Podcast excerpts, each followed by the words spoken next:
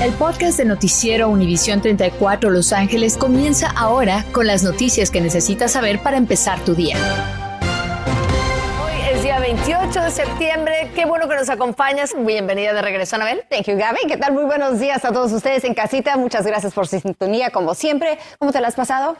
Muy bien, gracias. ¿Y tú? Perfecto. ¿Te fue bien? Sí, sí, sí. Sí, sí, sí. No, la verdad que sí, sí. Disfruté mis días de descanso y pues ahora de regreso. Nos vemos un poquito más adelante con más detalles, pero por lo pronto, entérese que encontraron 53 casos de contagio de una nueva variante de coronavirus. Las autoridades de salud están preocupadas, se llama R1. Comparando la variante R1 con la Delta, dicen que esta R1 tiene mutaciones que le permiten ser menos susceptible a la vacuna. Mientras tanto, la variante Delta que ya conocemos, esta tiene mutaciones que le permiten dispersarse más rápido. Aún así, creen que la vacuna es la mejor manera de evitar el desarrollo de nuevas mutaciones en general. Y fíjese que hay cinco muertes más por coronavirus en el condado de Los Ángeles. Las hospitalizaciones se mantienen estables. La cantidad de personas contagiadas en la última jornada fue de 986. Si bien se registran menos personas en hospitales, sí hay que decir que proporcionalmente hay más personas en cuidados intensivos que antes. Son 278, o sea, casi uno de cada tres. Hace ya tres semanas que las cifras bajan ligeramente o se mantienen estables. Mientras tanto, hay menos personas enfermándose de coronavirus y menos necesidad de cuarentenas, por lo que al parecer pues no hay muchos intentos de prolongar la ausencia pagada, días pagados por su empleador para quienes se enferman con coronavirus. Esto en el estado de California, así es que este mismo jueves expira ese pago suplemental. Y Zoe Navarro hoy nos amplía la información. Adelante, Zoe.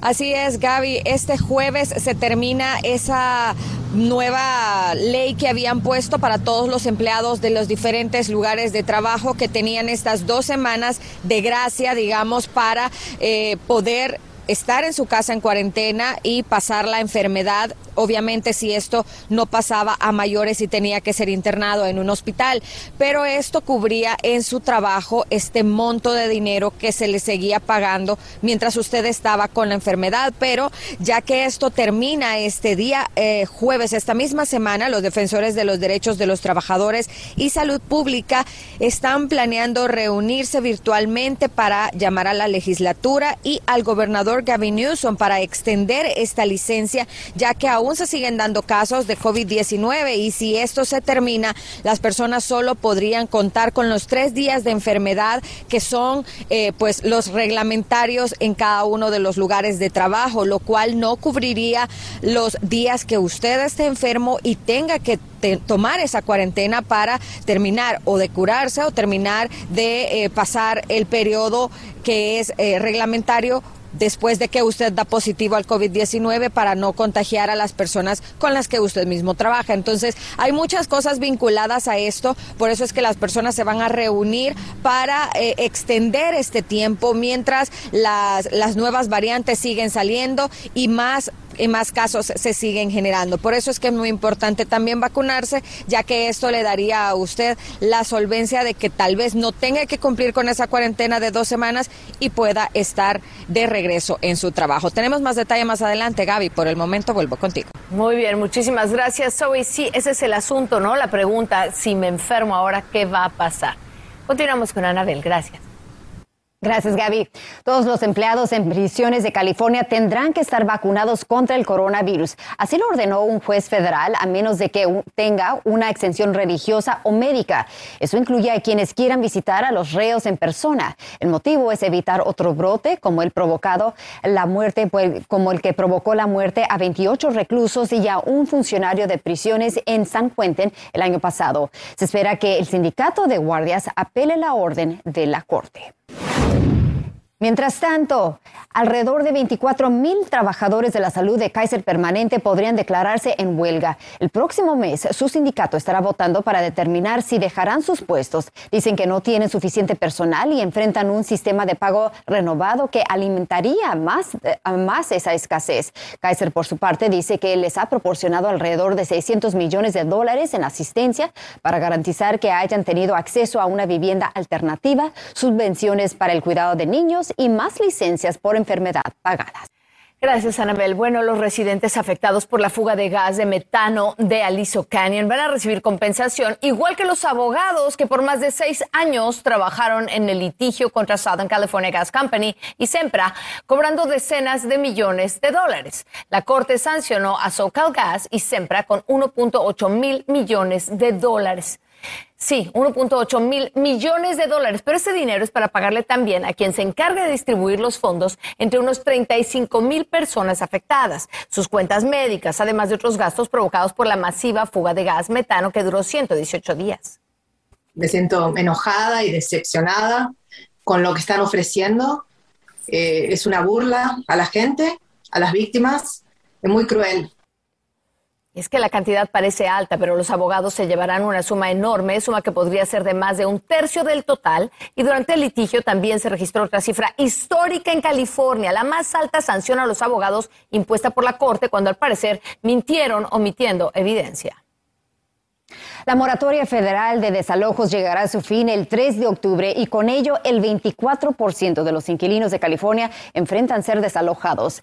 Según analistas, eso podría suceder para finales de este año. Las personas hispanas están entre el grupo en que podrían ser más afectadas, ya que en general se les ha dificultado pagar el alquiler y sus hipotecas a raíz de la pandemia. En otras noticias, el gobernador Gavin Newsom insta a los inquilinos de California afectados por la pandemia del COVID-19 a solicitar fondos de alivio de alquiler, pues el financiamiento seguirá disponible después del 30 de septiembre, que es la fecha límite para la protección de desalojo. La invitación de las autoridades sigue siendo a que usted ingrese cuanto antes a la página housingiskey.com. Y los pagos del estímulo económico de California van a llegar a miles de familias. La tercera ronda del estímulo dorado es para personas elegibles que recibirán 600 dólares y 500 dólares por hijo. El Buró de Recaudación de Impuestos del Estado nos, indicó, nos indica cuándo será que comiencen a enviar los cheques. Muchos contribuyentes recibirán ese depósito directo y otros un cheque por correo.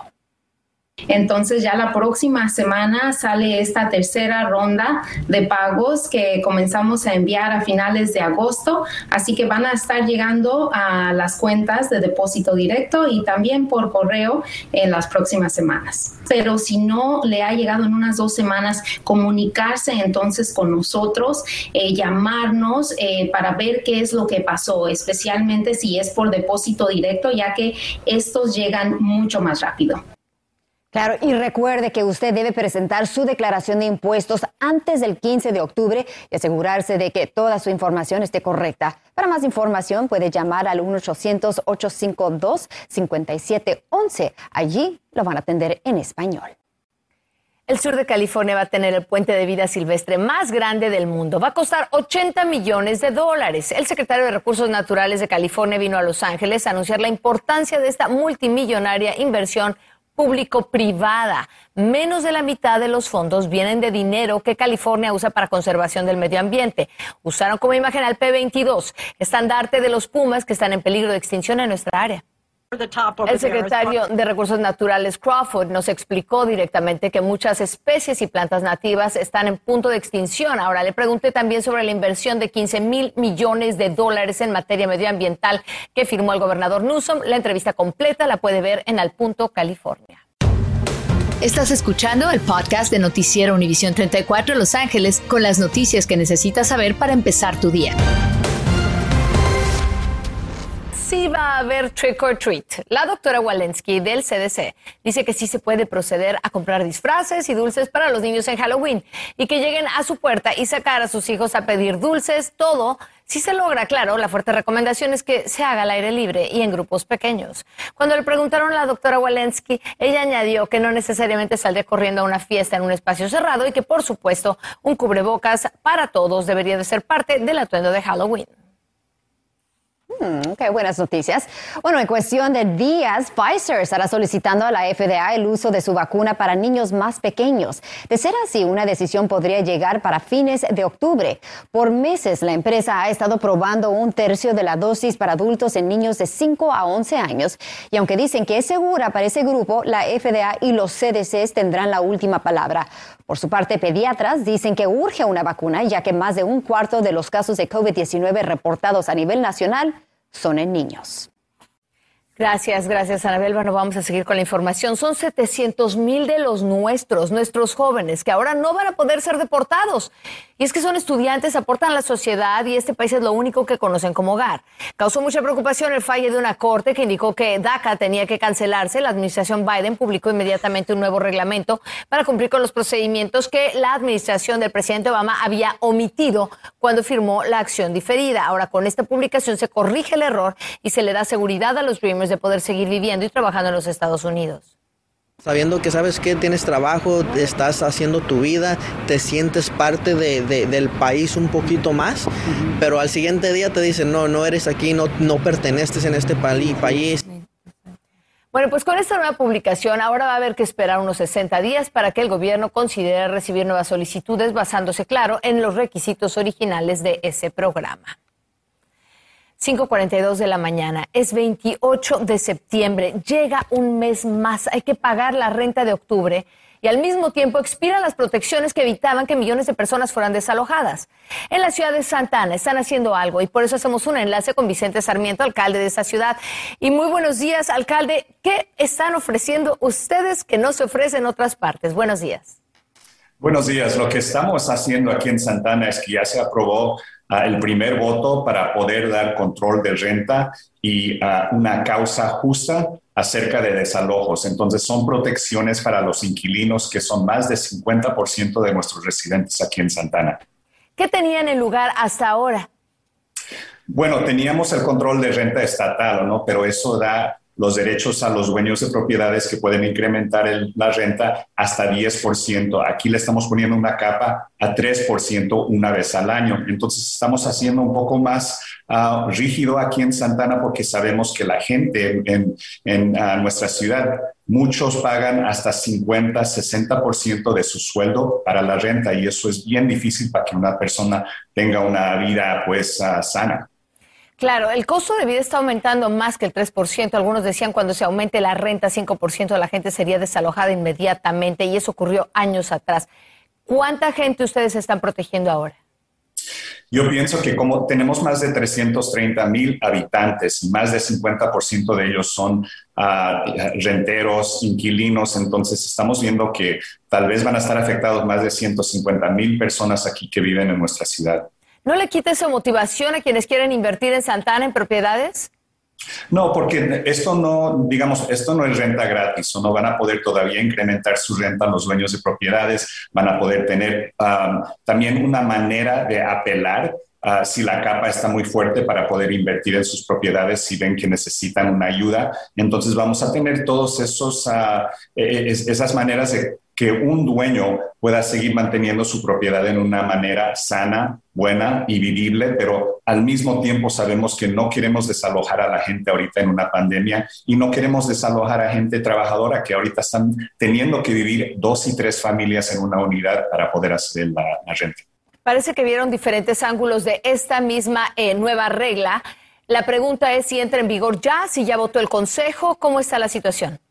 Bueno, se tomó el primer voto el 21 ah, de, septiembre, hace el, martes pasado. Falta un voto más, ah, que es el 5 de octubre, y después, 30 días después de eso, se hace efectivo. Es, para un, es una ordenanza muy amplia y ah, muy formal que nos va a durar pues indefinitivamente, entonces se tiene que tomar esos pasos para formalizar y tenerlo en efecto. O sea, esto está para quedarse. Es así es, es algo, es permanente. Estamos creando un departamento exclusivamente para implementar todos estos cambios. Entonces, no es una cosa sencilla, nomás son 18 ciudades en el, en el estado de California que tienen este tipo de protecciones, pero nosotros sabemos que aquí en Santana lo necesitamos y la gente nos está pidiendo. Muy interesante y progresivo. Ahí está en la pantalla la página de internet www.santa-ana.org para más información. Señor alcalde, muchísimas gracias. Nos vemos un poquito más adelante. Vamos a andar en el tema una vez más. Nos vemos en un momento. Gracias. Buenos días.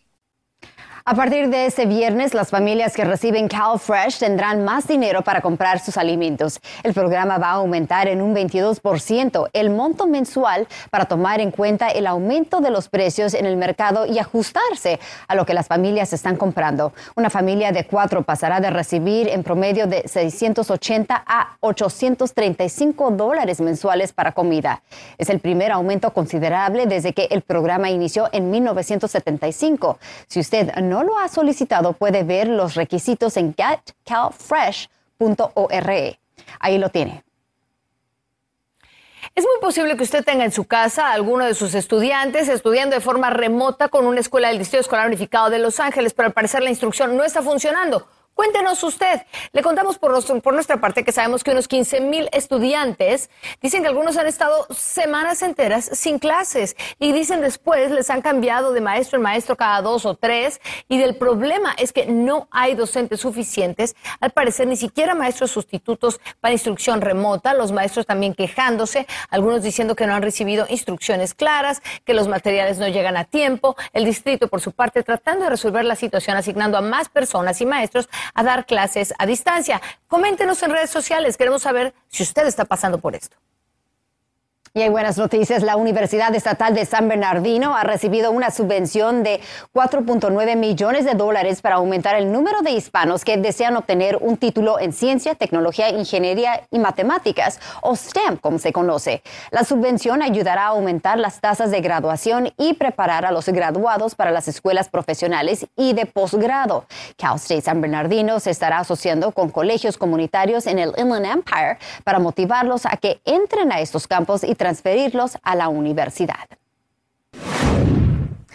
Y bueno, precisamente hablando de ello, la Biblioteca Pública de Long Beach eh, va a estar estrenando un nuevo programa de ciencias para estudiantes de 12 años en adelante. Va a comenzar en octubre y tendrán la oportunidad de aprender sobre ingeniería, tecnología, electrónica y matemáticas, entre otras áreas. Cada dos sábados habrá un experto que dará una charla y los temas irán cambiando cada dos semanas. El programa es gratis y se llevará a cabo en persona. Para saber más, puede ir a la página de la biblioteca lbpl.org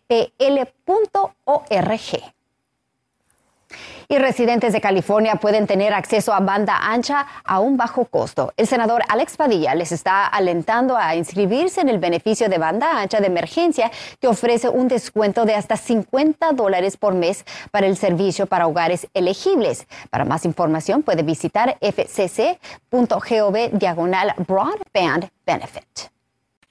Aunque no la solicite, le van a mandar una boleta electoral a su casa y en medio del temor de que el COVID ahuyentara a los votantes en las elecciones revocatorias, pues sí enviaron boletas de voto por correo a todos en California. Sí funcionó. Entre los latinos, se usted, hubo un 19% de aumento de participación. Y ahora, pues ya es ley. Y se establece que 29 días antes de la votación, todos los californianos que están empadronados van a recibir su boleta para votar por correo. Ahora hay quien cree que este es un gasto innecesario. Bueno, la congresista Karen Bass anunció oficialmente sus aspiraciones a la alcaldía de Los Ángeles para 2022. Dijo que tiene experiencia en unir a grupos de personas para trabajar juntos y resolver problemas complejos como la salud pública, la seguridad para los residentes, la economía y la crisis de indigentes. Tendrá que medirse a los concejales Kevin de León y Joe Buscaino y al fiscal Mike Fior, que también ha mostrado interés en ser el próximo alcalde. Mientras tanto, sepa usted que en su comunidad hoy va a haber una feria de ayuda con la renta atrasada. Hace un tan solo un momento estábamos hablando del problema de ese, de que acaban los desalojos, empiezan los desalojos, se acaba la moratoria, así es que usted tramite su solicitud de las 9 a las 3 de la tarde en el Parque Rowley, que está en Gardena, en el 13220 de la avenida Van Ness. Puede acercarse por allá, no le van a cobrar nada por ayudarle. Además, también hay una clínica de vacunación contra el coronavirus de las 12 del día hasta las 4 de la tarde. Ese es en el Parque de los Veteranos de Bell Gardens, en el 6662 de la calle Loveland. Ahí van a estar poniendo la vacuna de Pfizer para quienes necesitan la primera o también la segunda dosis. Y también para quienes son elegibles para una tercera dosis. Solo, claro, para personas elegibles eh, que ya hayan recibido su segunda dosis también, por lo menos hace seis meses. Si tiene un celular, sepa que podría estar entre los millones que se quedarán sin acceso a Internet este próximo jueves. En los próximos días habrá un gran apagón a nivel mundial y quienes tengan dispositivos bastante antiguos con un sistema operativo Android o iOS van a sufrir problemas de conectividad. En caso de que tenga un dispositivo con estas características, quizás tenga que cambiarlo para evitar sufrir las consecuencias porque no va a poder pues actualizar. Gracias por escuchar el podcast de Noticiero Univisión 34 Los Ángeles con las noticias que necesitas saber para empezar tu día. Puedes descubrir otros podcasts de Univisión en la aplicación de Euforia o en univision.com diagonal podcast.